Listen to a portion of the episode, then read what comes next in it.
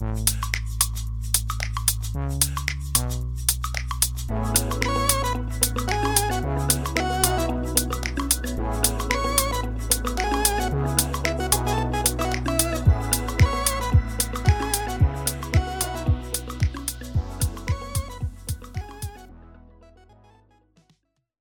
迎收听日本排球腿光部，我是来自 Park 新手村的多喝水。上周末最后的决战，真没想到是那样的比赛发展。NEC 红火箭虽然有打出他们要的攻击，但是在久光的拦网系统没有被他们的这些多变的攻击迷惑的状况下，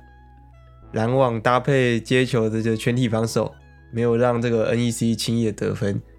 掌握这个大部分的比赛时间，相反的，NEC 面对久光攻击，特别是这个美国外援篮中 Akinade 与举球员荣 Sakai 的配合相当的漂亮，再加上上周末换阵了，换阵上了这个哈妈妈子冰松明日香，一直保持着右边攻击的压力，让这个原本在季赛拦网分数蛮高的这个 NEC 分散了他们的拦网，结果在这个例行赛最后的大战，真的是由这个站在悬崖边的这个久光以三比零，接着三比一双杀了 NEC 红火箭，挤进了这个例行赛第三的成绩进入季后赛。另一方面，本周所有例行赛结束之后，JT 在补齐这个场数之后。再度回到首位，最后回到这个例行赛第一，第二则是这个东丽箭，所以本周日本联赛季后赛即将开始。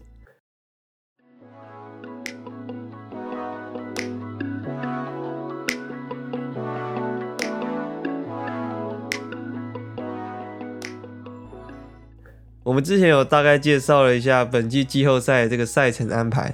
我们在这边再简单讲一下赛程。四月九号这个礼拜六的时候，先是排名第二的东丽健对上这个第三的久光，其中这个第二名会有一胜的领先，也就是东丽健本身就有先天的一胜的优势。然后在礼拜六这一场，久光要拿下来才能进入这个黄金赛局，也就是他们这一次比较特别赛程这个。Golden Set 的这个赛程，谁先拿到二十五分，谁就能进入到隔天四月十号的决赛，与 JT 对战。而这个决赛只有两天，除了这个四月十号的这个决赛，在下礼拜，也就是四月下礼拜六，也就是四月十六的时候，也会有第二场赛程，所以决赛其实会比两场。然后，如果这场大赛，又出现一胜一负的情况，这时候 JT 就没有天生的一胜的优势开局，他们就是先看完这个礼拜六的比赛，礼拜天的时候可以再直接跟这个上来的队伍去比，这个先看一场比赛的先天优势这样子，所以他们没有先天一胜的优势，但是他们有先看比赛的优势，直接能透过礼拜六的比赛去做为礼拜天做准备。如果在下礼拜四月十六的时候，这两场出现一胜一败的情形的话，同样会进行这个 Golden Set 这个黄金赛局，同样会进行谁先得到二十五分，谁就赢了。所以日本联赛二零二一、二零二二季的冠军将在下礼拜四月十六的时候诞生。了解了大概会怎么进行之后呢，那我们马上进入我们这个赛事分析的环节。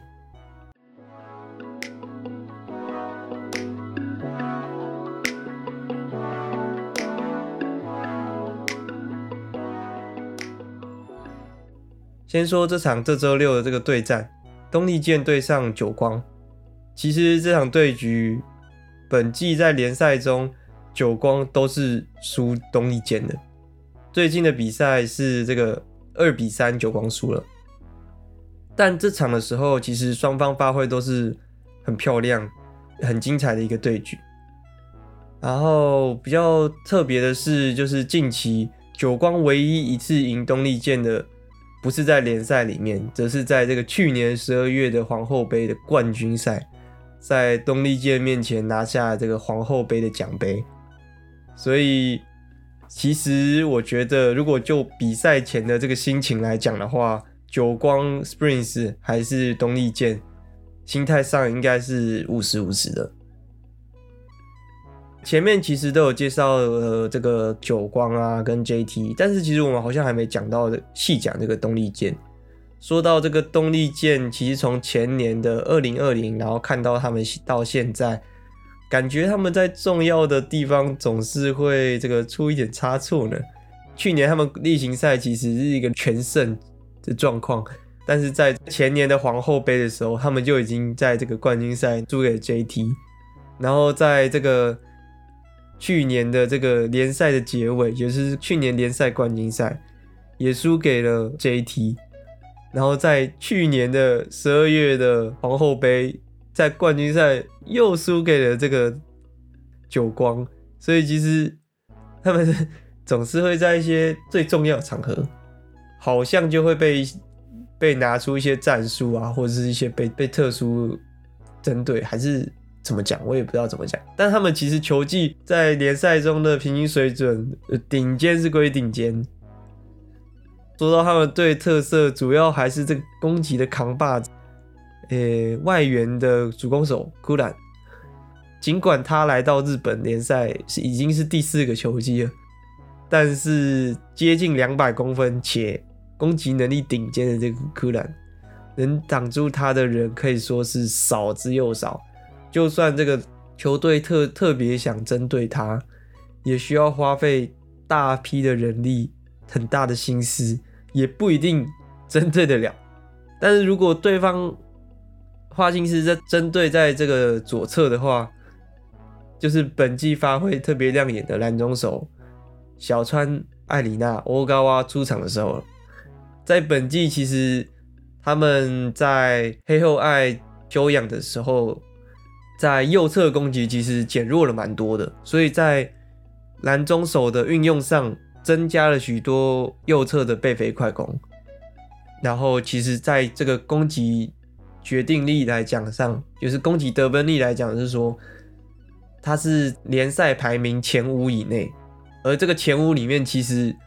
大部分都是外国人，几乎没有日本人，然后他就是首级唯一的一个日本人。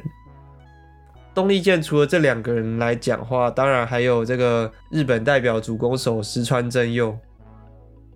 他主要是队伍接球的一个核心吧。他也是被针对的点啦，虽然被针对，但是他的接球稳定度还是非常高。然后由这个另外一位日本代表级球员 Seki 关来主控的。攻击层面之外，其实我认为发球的话，发球发挥也是东丽健抓这个节奏重要的一个关键。因为在今年发球的得分率来讲的话，东丽健其实是排名第一的，效果率来讲也是排名前面。我觉得我们在看比赛的时候，可以特别关注石川发球的这个轮次，因为这个轮次的下一个发球的则是这个举球员的 Seki 关，因为他们两发球其实都很强，然后在这个联赛的数字上也表现得很漂亮，也很尝试。东丽健节奏变化的一个点，所以我觉得如果要看比赛的话，可以关注这两个发球轮次。在我看来，这个石川真佑的跳发球有更加强化，最明显的是这个控制度，再来是速度，在我看画面来讲也是有提升蛮多的旋转度啊跟速度。如果是跟那个去年 VNL 比的话，会明显的蛮多的。所以要先看东丽箭的话，除了是库兰的攻击的话，还有是发球。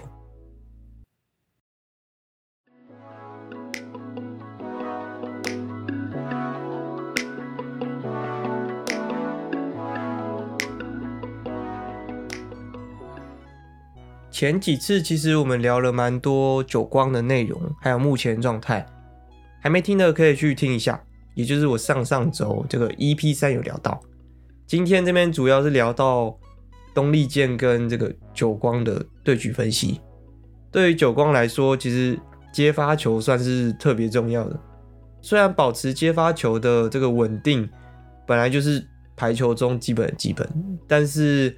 对于久光来说，更重要的原因是这个アキナデ的这个存在，还有这个另外一个对角拦中手的这个发挥。所以我们可以总结，拦中手发挥其实对于这个久光是非常重要的，也就是这个右侧的攻击。然后我们刚刚有说到这个东丽箭其实发球算很强的。所以久光需要克服的其中一个点是这个东丽箭的发球。这边有一个我比较 在意的点是，久光的拦中除了固定的アキナデ另外一脚的拦中位会首发会换上谁？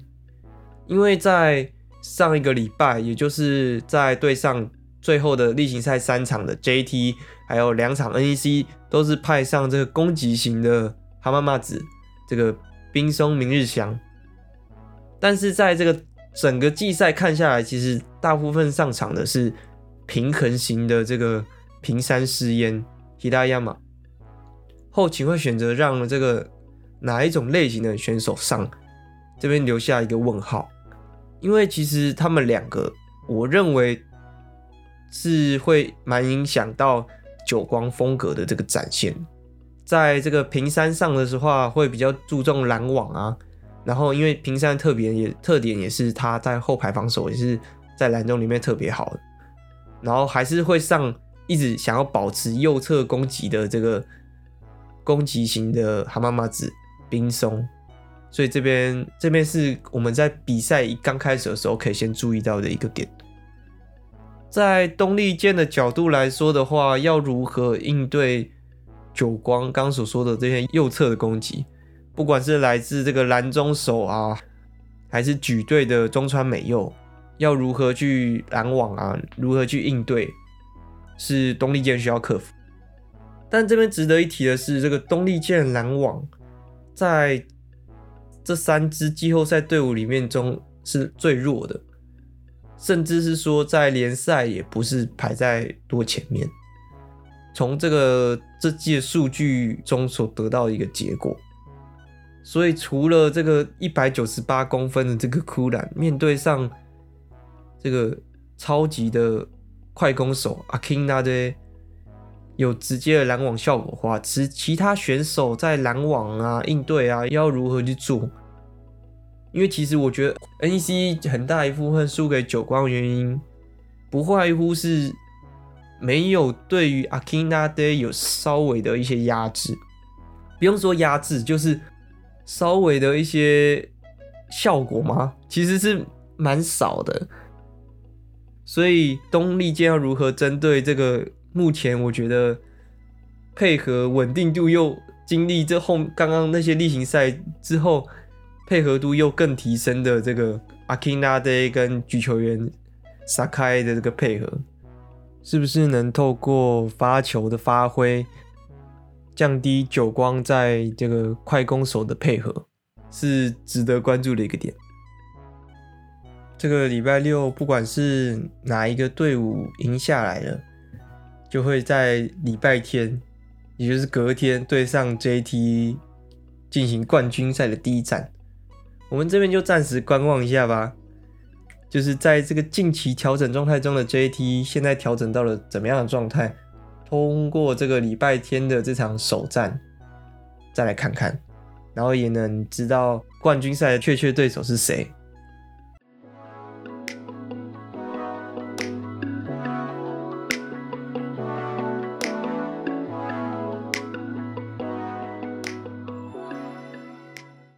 我们一直这个很热血、很热血的这个聊这个季后赛，但是说到这个季后赛之外的队伍，其实最近看到其实蛮多选手的一些私人账号啊，跟一些社群平台，除了季后赛队伍以外的队，其实进入一个休赛期。然后日本的选手其实除了这个选入代表的选手进入短暂休息后。要开始准备这个代表合宿，然后今年准备今年国际赛之外，然而对于这些未选入日本代表的选手，也没闲着，在这个休赛季要准备下一个的是国内的大会，也就是黑九期。近期公布的这个赛程是在这个四月三十、四月底到五月初。这个大会其实是日本国内三大盛事之一，类似皇后杯的这个等级。这个大赛差不多都在这个时间、这个时期去举办。而今年度是这个时隔两年再举办，前两年因为疫情都停办了。之后应该会混合着这个国际大赛之外，也会聊到黑旧级的这个对战情形。毕竟日本排球还是有它的魅力所在。如果有从前面几集听到现在的这个听众，或许能感觉到我这次对于季后赛队伍中特别支持这个久光 Springs。我想主要原因不外乎就是这个他们对于赛程困境的一个突破，居然能在这样的极限范围内挤进了这个前三名。当然还有人才战术运用上的多样性，怎么说呢？就其中一个，就像我刚刚前面在讲到分析的时候，是像是蓝中手的冰松明日香哈妈妈子，跟这个平山诗嫣喜拉亚马这种不同类型，但是又同位置这个选手进行替换的时候，会很大的影响队伍战术的这个改变。然后还有很多的这个拦网换人的战术啊。接发球换人的战术等等，本赛季其实很积极的去做运用，越到季赛这个后面，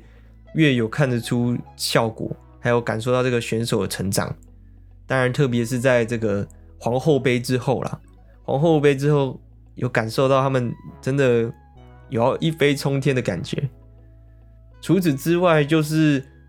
我从赛季的后半看着他们的比赛，其实。感觉到他们与前面的队伍比较不同的是，他们对于防守这个粘着度其实是很高的。虽然是说前面的队伍有在做状态调整，但是有看到久光状态其实越来越好，然后他们接球的分配啊，一些分工的一些，就是很明显能看出他们其实是分工的很好的，一个一个有自己专门要做的事情，然后。都有做到，达到很很不错的效果。我想就是因为这样分工的明确，大家清楚知道自己的定位，对于防守的拼劲也很够，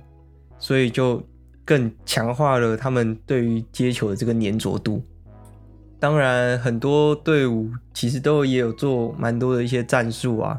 的变换，但是在实际执行层面的话，我感受到最多的是这个久光 Spring 的选手还有团队的成长，也是最吸引我的。相信支持东丽健啊、石川真佑、JT Marvelous 的人也蛮多的，